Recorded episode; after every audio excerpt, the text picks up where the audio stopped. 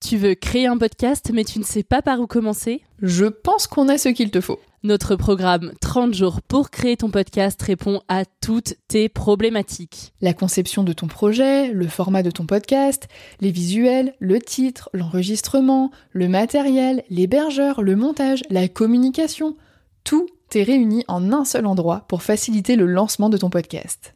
Mais au fait, nous, c'est qui nous? Moi, c'est Florence, créatrice et hôte du podcast Avant j'étais prof. Et moi, c'est Solène, créatrice et hôte du podcast Friendship. À nous deux, on a publié plus de 140 épisodes et réuni 120 invités à nos micros. Notre aventure podcastique a connu de nombreux rebondissements. L'euphorie du lancement, La solitude, les doutes, la persévérance, la passion. et enfin les audiences qui décollent.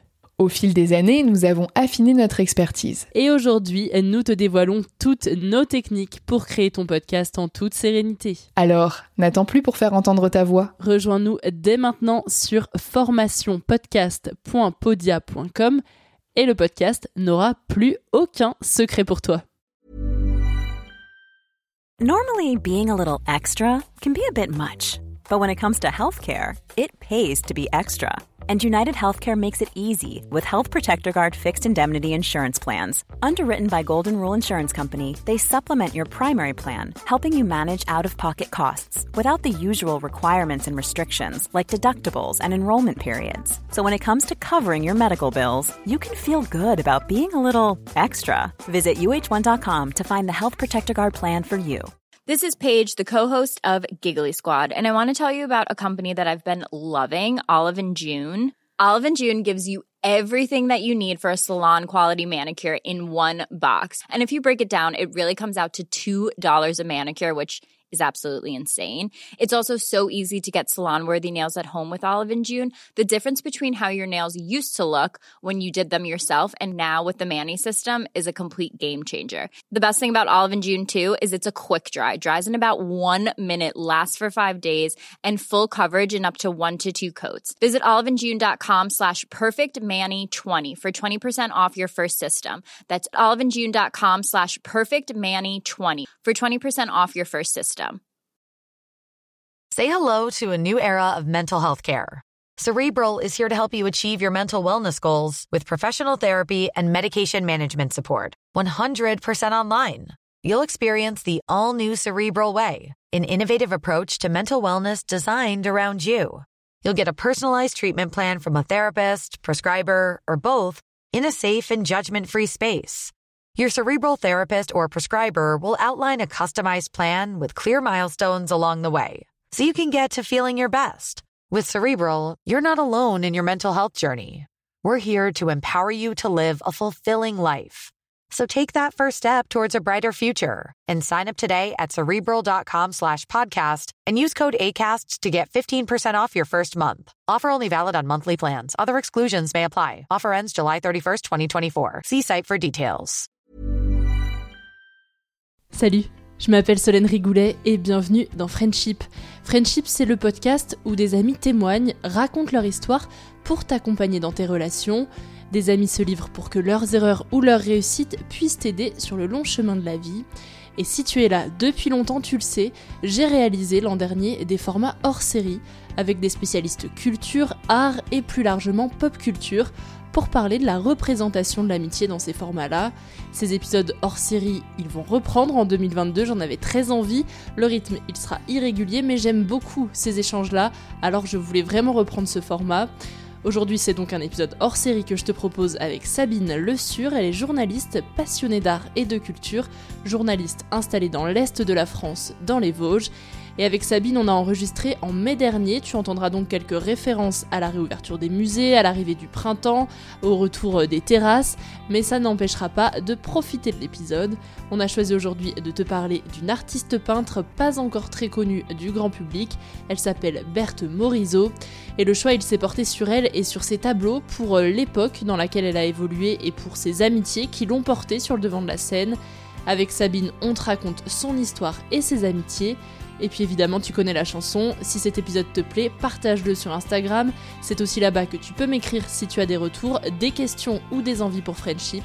Et sur ce, je te souhaite une très bonne écoute. L'homme le plus riche est celui qui a les amis les plus puissants. You can count on me like one, two, three, I'll be there. Quoi ça sert les amis Si on peut pas leur parler de ce qui compte vraiment? N'est-ce pas vous-même qui m'avez dit que rien ne remplaçait une véritable amitié? Ton ami, c'est moi. Tu sais, je suis ton ami.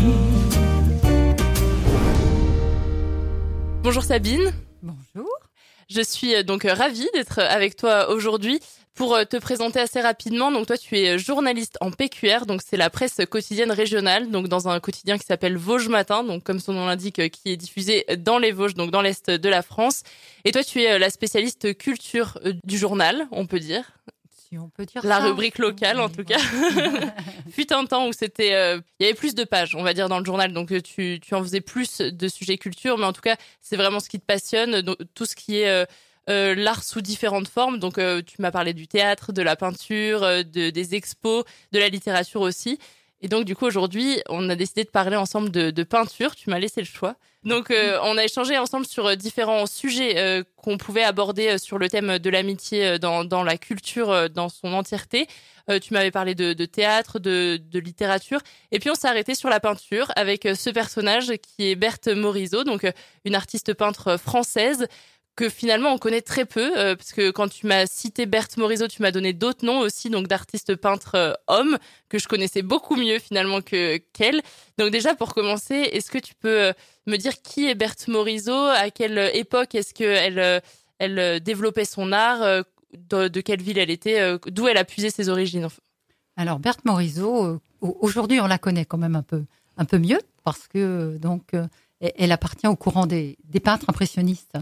Donc euh, on peut dire que ce courant de peinture est quand même un courant qui est très apprécié, très connu du grand public, qui est très accessible et qui a beaucoup d'adeptes. Et euh, on comprend pourquoi quand on voit ces tableaux euh, qui sont des myriades de fleurs, de, végétation, de couleurs et qui sont voilà chatoyants. Donc Berthe Morisot, elle, c'est une jeune femme qui est née en 1841 à Bourges, euh, dans un milieu bourgeois. Et, ce qui est intéressant, c'est que euh, donc elle est peintre. Elle fera toute sa carrière comme peintre. Elle mourra malheureusement assez jeune, euh, à la cinquantaine, en 1895.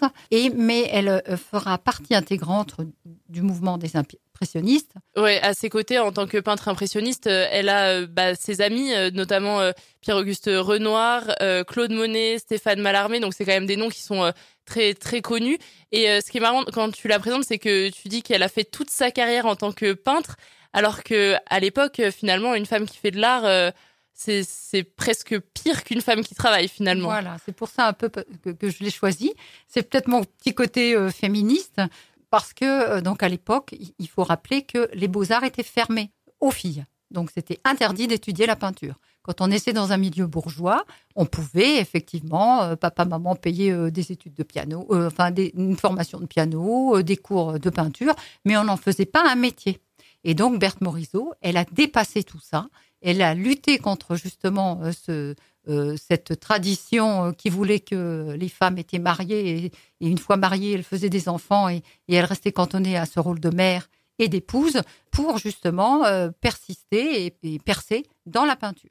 Et elle, justement, en plus, ce que j'ai pu lire, c'est que son, son mari, donc, euh, qui était euh, Eugène Donc, Manet, Eugène, euh, le voilà, frère de Manet, de Édouard Manet, voilà, ça, c'est qu'il l'a beaucoup mis en avant aussi et il l'a porté euh, pour, euh, pour développer son art. Et c'est aussi avec ce- son entourage qu'elle a pu euh, vraiment euh, faire de, cet art-là son métier, parce que sinon, euh, ça n'aurait pas euh, pu aller si loin. Elle a eu de la chance aussi d'être entourée et d'être dans ce milieu euh, bourgeois-là.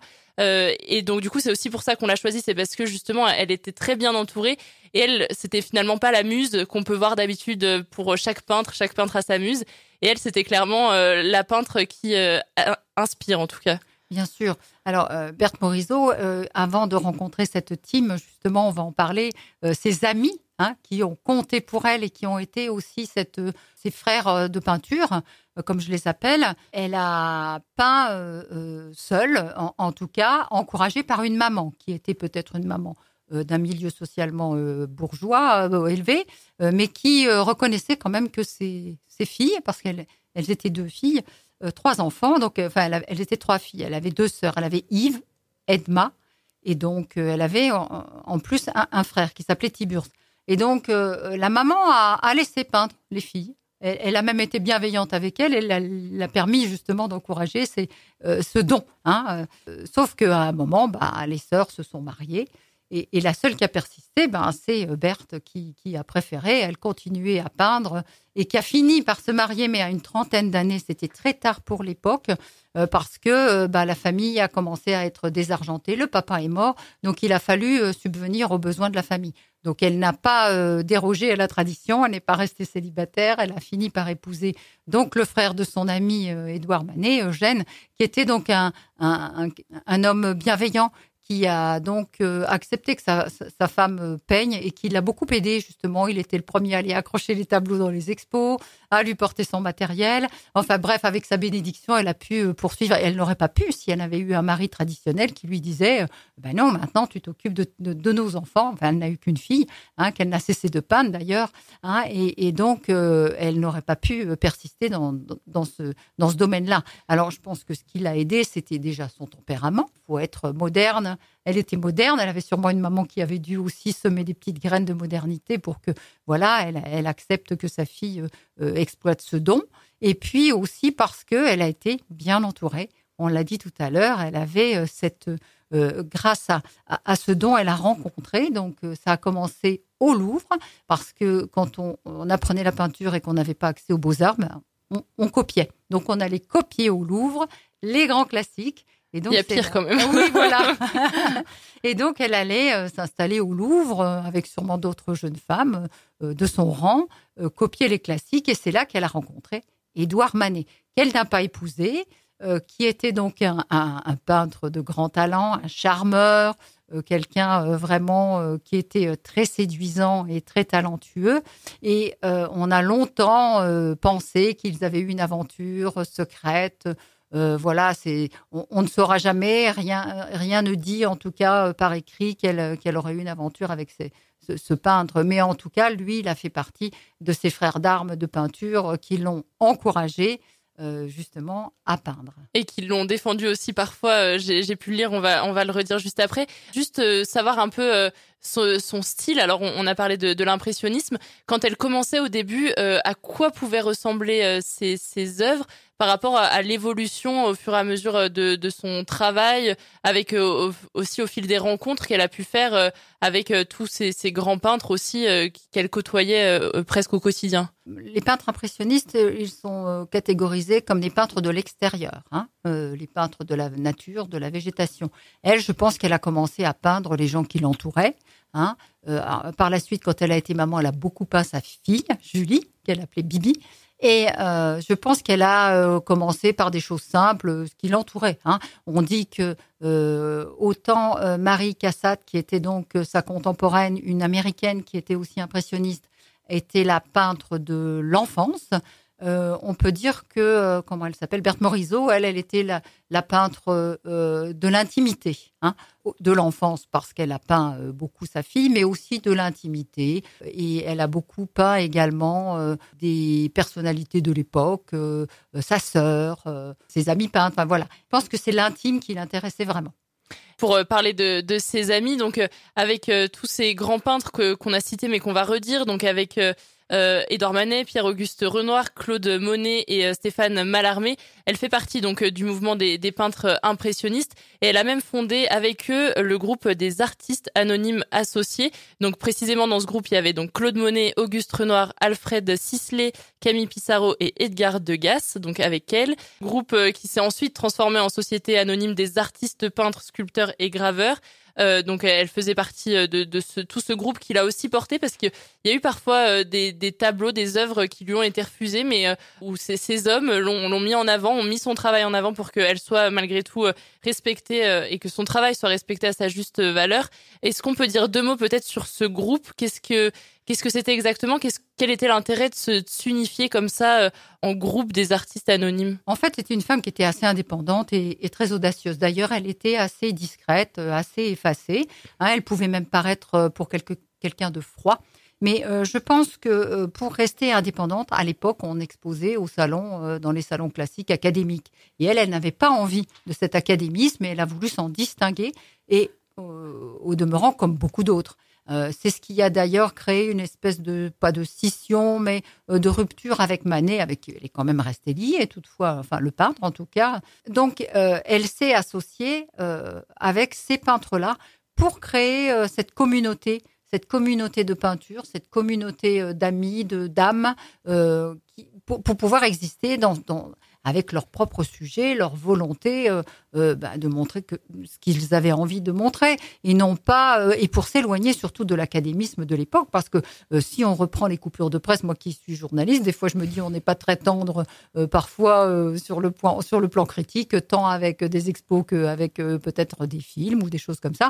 Mais à l'époque, ils avaient aussi la dent très très dure dans les journaux par rapport à ces artistes et ils disaient des choses vraiment très violente. Donc eux, ils ont voulu s'en distinguer. D'ailleurs, à l'époque, euh, Manet n'a pas voulu suivre ce courant hein, et il a un peu euh, euh, continué son chemin seul, alors que Berthe a préféré rester avec cette communauté, ses, frères de peinture, comme je le dis. Et donc, ils ont créé ces expositions. Et une fois qu'elle a franchi ce, cap d'indépendance avec cette communauté-là, c'était donc d'ailleurs Nadar, le, photographe, qui, donc, en marge de, ce salon a créé cette propre exposition, ce propre salon indépendant, euh, elle ne l'a plus quitté. Elle ne l'a plus quitté et elle a percé euh, dans ce domaine-là. Elle n'a euh, jamais dérogé à la tradition. Elle a une forme d'indépendance, mais aussi une forme de fidélité, cette femme, tant dans ses sujets, dans ce qu'elle a, ce qu'elle a choisi de se euh, donné comme conduite et comme profession et comme euh, euh, passion, que, que dans les gens qu'elle fréquentait, notamment sa team. on peut dire aujourd'hui sa team. À l'époque, on aurait pu l'appeler ses mousquetaires, ce cercle d'amis, comme, les appelle Dominique Bonnat, qui a écrit une magnifique biographie sur Berthe Morisot, très très documentée. Elle dit c'était le cercle des génies. C'était les mousquetaires de Berthe Morisot. Et justement, c'est vrai que c'est étonnant parce que à, l'époque, c'est vrai qu'on connaît peu d'artistes peintres de l'époque parce que bah voilà, leur travail n'était pas euh, reconnu, mis en avant. Euh, donc elle, c'était euh, un peu une féministe avant l'heure. Elle s'est battue en tout cas pour pour pouvoir peindre et pour pouvoir être mise sur le devant de la scène. Mais en même temps, sans tous ces hommes autour d'elle, elle n'y serait pas arrivée parce qu'ils l'ont soutenue sans cesse. J'avais noté que Renoir et Pissarro l'avaient défendue euh, parce qu'elle avait été euh, jugée dans la presse euh, comme on parlait d'elle comme d'une prostituée après avoir vendu 12 œuvres. donc c'était ah, scandaleux en fait à l'époque. C'était démoniaque. Moi je dis tellement, il y avait une dureté par rapport à tout ça. Mais heureusement, elle avait des hommes intelligents autour d'elle. Elle a bien hein. su les choisir aussi peut-être. Je pense. Et puis je pense qu'il y avait cette résonance entre eux. Heureusement, des hommes qui étaient qui avaient devancé leur époque et qui la considéraient comme, comme, comme leur sœur, leur frère. Ils n'ont jamais euh, défailli et en plus, ils l'ont considérée à égalité. Hein, sur le même pied d'égalité. Ça, c'était d'une grande modernité. Alors, si, on veut rentrer un petit peu en détail dans, cette team de mousquetaires, alors il y avait Renoir, hein, qui était peintre de, la femme et de la sensualité. Alors lui, c'était une bonne patte. Hein, euh, c'était quelqu'un de joyeux, Renoir. Vraiment, on le voit dans ses tableaux, c'est coloré. Il peignait ses enfants, il peignait euh, ses, euh, ses, compagnes, les femmes. Enfin, il adorait. D'ailleurs, il peignait beaucoup avec Monet.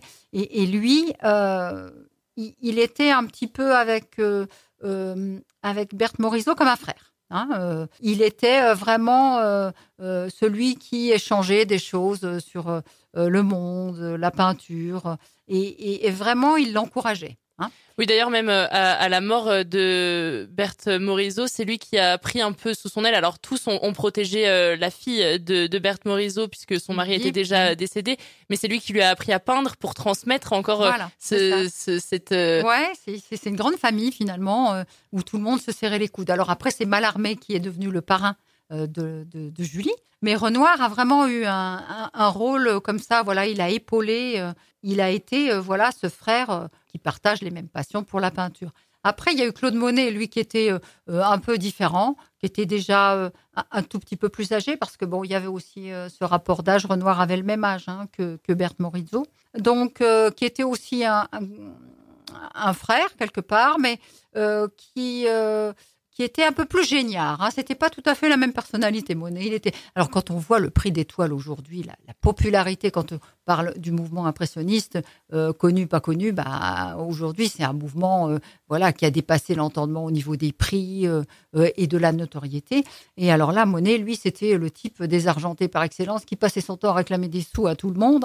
Hein. Mais est-ce que déjà à l'époque c'était des des œuvres qui étaient autant reconnus euh, pour, euh, pour leur talent ou c'est vraiment aujourd'hui qu'on ah s'en rend compte Ça euh a pris de l'ampleur au fil des années, quoi, quelques années plus tard. Quoi. Après, Monet a été reconnu de son vivant. Hein. Sa maison de Giverny, où il peignait sans arrêt ses nymphéas, ses bassins de, de Nénuphar, il, il, a été reconnu de son vivant. Hein. Mais à la fin de sa vie, quoi. au début, quand, quand on lit ses lettres, c'est vraiment euh, il avait besoin d'argent, il avait, c'était, c'était pénible parce que c'était. Il n'a pas choisi le bon métier. d'ailleurs, le fil rouge euh, de, de, de, tous ces personnages, de cette fraternité euh, de peintres, c'est que c'était difficile, quoi. Hein. C'est pour ça qu'ils avaient créé ce salon des indépendants parce que aussi ils voulaient vivre. Ils sont sans arrêt en train de d'essayer de vendre, d'échanger. Enfin, quand on quand on lit ça, on se dit mais aujourd'hui on a du mal à comprendre parce que on a dans l'esprit ces budgets, ces ces, tableaux vendus aux enchères des millions d'euros. Enfin, c'est presque, ça dépasse l'entendement, quoi. Hein. Donc, eux, ils étaient sans cesse en, train d'essayer de, gagner une notoriété. Hein. D'ailleurs, euh, le terme impressionniste vient d'un euh, d'un journaliste du Charivari, le roi, qui était allé voir une expo et qui avait dit mais c'est quoi ces impressions, c'est moche. et, donc on tire le nom d'impressionniste de, là, quoi, euh, parce que bah c'était pas académique hein, de faire des fleurs, des personnages avec le regard dans le. Bah, puis comme toute nouveauté, ça dérange. Et puis après, une fois que c'est là, on se dit oh, finalement c'était pas si mal. voilà, exactement. Alors il y a donc euh, Claude Monet, lui, c'était également une espèce de grand frère. Il aime Berthe comme sa sœur, hein, et lui, il va lui transmettre le goût du travail. Hein, lui, c'est un persévérant, euh, quelqu'un qui remet sans arrêt euh, son exercice pictural pour voilà aller jusque dans le détail et, ce qui fait que voilà il, va transmettre ce, goût du travail. Et puis, il y a le troisième mousquetaire, c'est Degas. Degas, justement, hein, d'où son nom, Degas, voilà, qui, nous amuse aujourd'hui. Lui, c'était le grognon de la bande, un peu soupolé, euh, euh, même acerbe, mais qui a été un des plus fidèles à Berthe Morisot. Il avait une relation euh, assez régulière. Hein, hein il, a, il, a été plutôt comme un père dans ces cas-là, peut-être euh, parce qu'il était plus âgé, parce que c'était une espèce de célibataire endurci. Lui, il aimait, il aimait plutôt les jeunes femmes. Hein, D'ailleurs, son œuvre est très marquée euh, par euh, les représentations des danseuses à l'opéra. Il adorait aller à l'opéra. D'ailleurs, c'était également. Alors, le, fil rouge aussi, c'est le travail, parce que de gars, il allait traîner tout le temps à l'opéra et jamais il ne dessinait sur place. Hein. Jamais, jamais, jamais personne ne l'a vu avec une palette. Et quand on voit aujourd'hui la finesse euh, des danseuses de Degas, on se dit mais quelle mémoire, quel travail. après, ils embauchaient euh, bien sûr mm. des. oui, puis ils devaient beaucoup modèles. y aller aussi. Euh.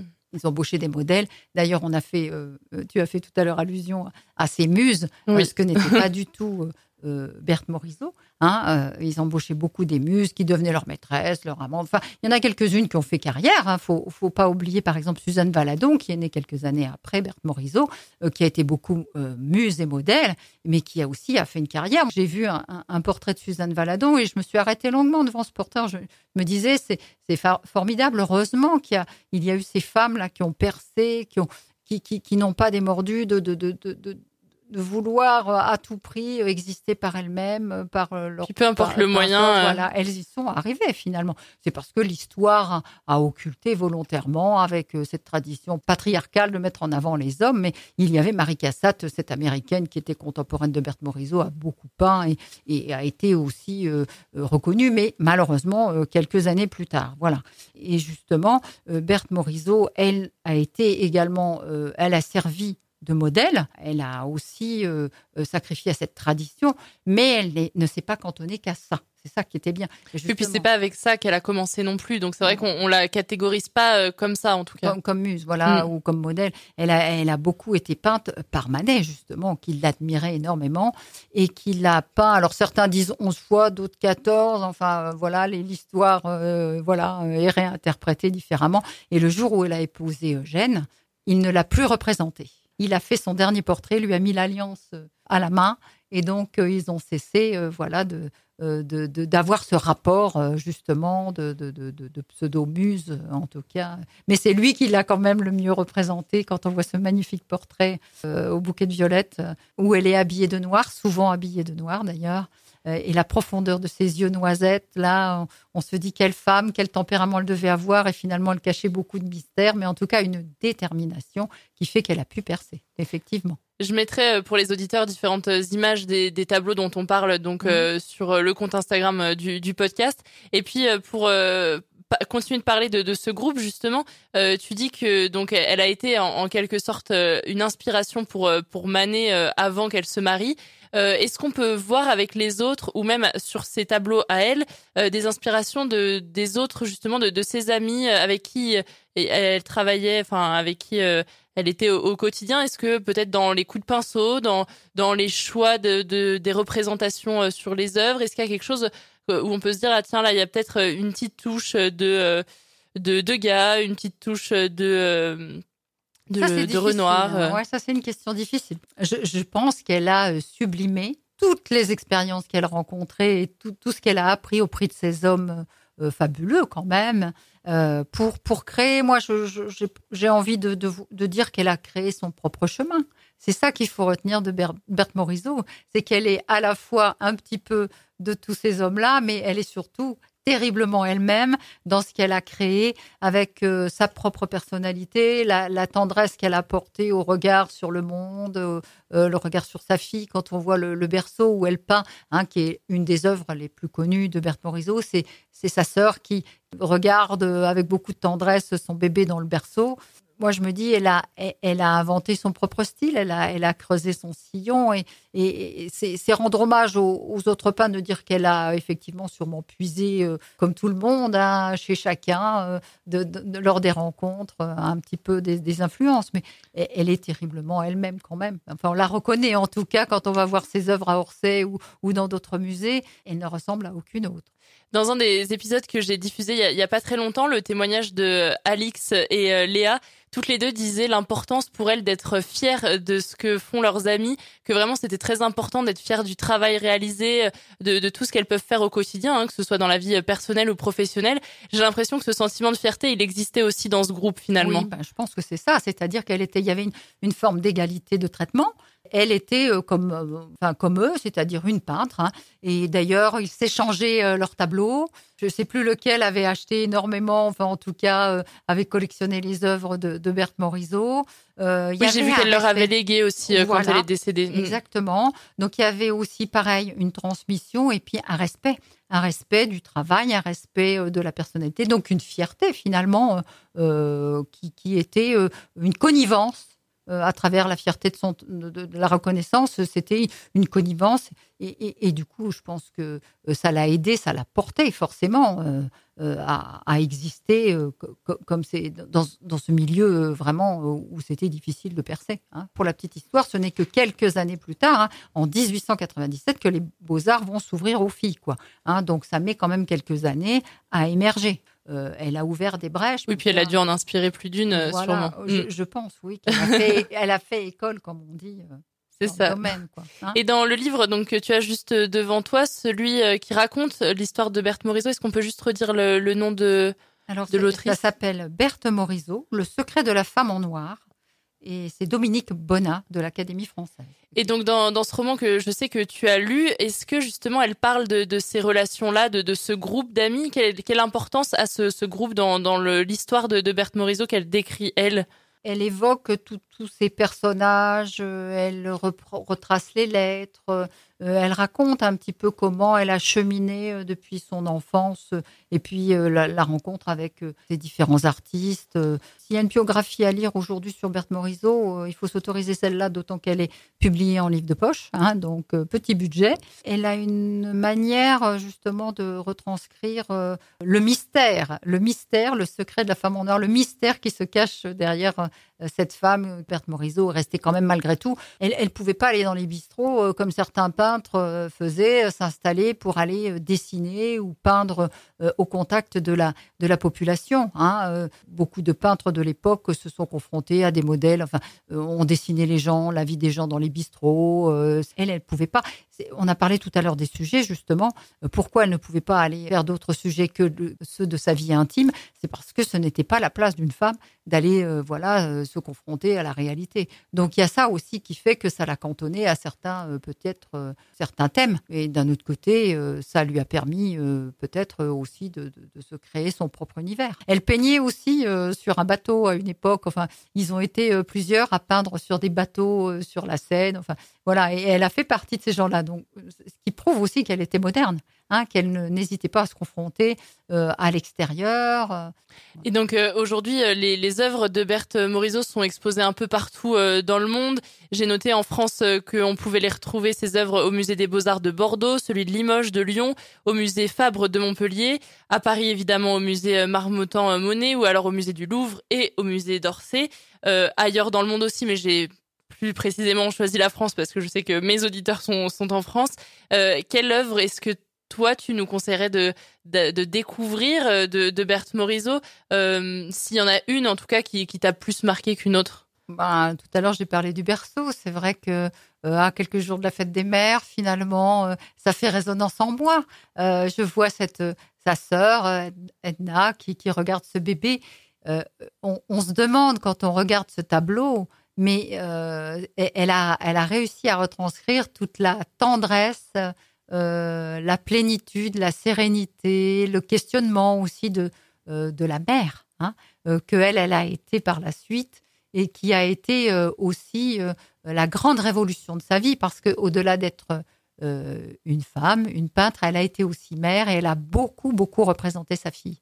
Hein, qui elle a transmis par la suite cet amour de la peinture. Et je trouve que c'est l'histoire qui se prolonge finalement. Hein, c'est peut-être facile hein, parce qu'elle n'a pas peint que, que des mères, que des, que des femmes, mais, mais, mais c'est un éblouissement à chaque fois que je vois ce tableau. Euh, et Dieu sait que parfois les enfants, on a aussi euh, envie de les de dire ah ils sont pénibles, ils sont fatigants, mais elle, elle a réussi comme personne justement à, à, parler de non pas de l'enfant, mais de la mère, de la mère, de la femme face à la maternité, avec euh, vraiment beaucoup de grâce.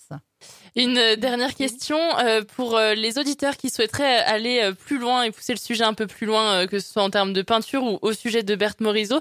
Quelles recommandations culturelles est-ce que tu leur ferais? Que ce soit un livre, un, musée à découvrir, alors qu'il y ait des œuvres de Berthe Morisot ou non, mais en tout cas peut-être sur le sujet des, impressionnistes de tout ce groupe-là. Quelles recommandations est-ce que tu ferais? Moi, j'ai très envie, euh, là, en ce printemps qui se réveille enfin, hein, avec le retard qu'on a dans la météo et, le retard qu'on a de soleil et d'envie de, sortir, c'est d'aller à Giverny, chez Monet, hein, qui, était euh, ce frère de peinture euh, si cher à Berthe Morisot. C'est de visiter ce jardin. Et puis, il y a également un musée des impressionnistes à Giverny, ce petit village qui est délicieux, qui est resté typique, où il y a tout un cheminement dans le village pour découvrir à la fois bah, peut-être une statue de Monet, un jardin, euh, une place, la tombe de Monet. C'est toujours émouvant d'aller au cimetière et de, de, savoir que ce grand peintre est enterré là.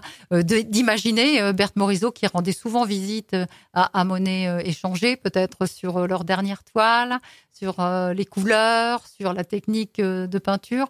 Je, je, pense que voilà, maintenant que tout réouvre et qu'on peut être surtout dehors en attendant d'être aussi à l'intérieur, c'est de profiter de ces lieux de culture qui nous ont tant manqué, hein, les jardins parce que c'est facile, et puis les musées parce que euh, c'est à chaque fois des mines pour euh, euh, voilà se faire plaisir, découvrir le monde, revisiter peut-être le, regard que l'on a sur sur ces artistes d'une période donnée et sur ce, mouvement éblouissant qui qu'est l'impressionnisme. Voilà.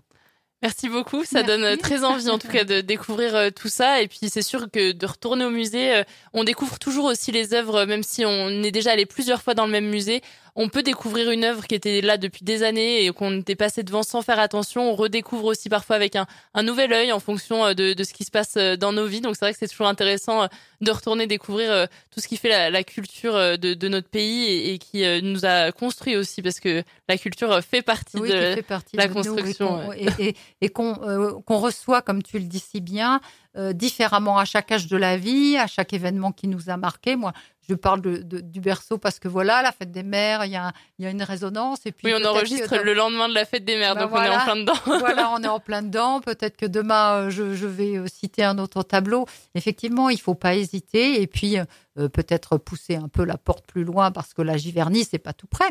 Mais dans les Vosges, on a aussi des choses magnifiques. On a le musée de l'image qui viendrait ouvrir, qui est notre patrimoine. Et, on a aussi le musée départemental d'Épinal qui, qui est une formidable passerelle entre la tradition et l'art contemporain avec des œuvres extraordinaires également. Moi, c'est mes deux lieux préférés forcément à Épinal pour, obtenir des émotions également euh, différentes. Et eh ben, en tout cas, merci beaucoup pour toutes ces recommandations. les auditeurs qui ne connaissent pas les Vosges ont noté quelques adresses en tout cas. Merci à toi Sabine d'avoir été avec nous. Merci à toi d'avoir écouté cet épisode de Friendship. Si tu aimes le podcast, parle de Friendship autour de toi, partage ton épisode préféré sur Instagram, je me ferai un plaisir de repartager. Et puis tu peux aussi me laisser un avis et beaucoup d'étoiles sur Apple Podcast, Spotify et Podcast Addict. Ça te prend deux petites minutes, c'est gratuit et moi ça m'aide beaucoup parce que ça soutient mon travail et sans mentir, ça permet à Friendship d'être mieux référencé sur toutes les plateformes. Alors merci pour ton soutien et pour ton écoute et je te dis à la semaine prochaine dans Friendship. Tu veux créer un podcast mais tu ne sais pas par où commencer? Je pense qu'on a ce qu'il te faut. Notre programme 30 jours pour créer ton podcast répond à toutes tes problématiques. La conception de ton projet, le format de ton podcast, les visuels, le titre, l'enregistrement, le matériel, l'hébergeur, le montage, la communication, tout est réuni en un seul endroit pour faciliter le lancement de ton podcast. Mais au fait, nous, c'est qui nous? Moi, c'est Florence, créatrice et hôte du podcast Avant j'étais prof. Et moi, c'est Solène, créatrice et hôte du podcast Friendship. À nous deux, on a publié plus de 140 épisodes et réuni 120 invités à nos micros. Notre aventure podcastique a connu de nombreux rebondissements. L'euphorie du lancement, la solitude, les doutes, la persévérance, la passion et enfin les audiences qui décollent. Au fil des années, nous avons affiné notre expertise. Et aujourd'hui, nous te dévoilons toutes nos techniques pour créer ton podcast en toute sérénité. Alors, n'attends plus pour faire entendre ta voix. Rejoins-nous dès maintenant sur formationpodcast.podia.com et le podcast n'aura plus aucun secret pour toi.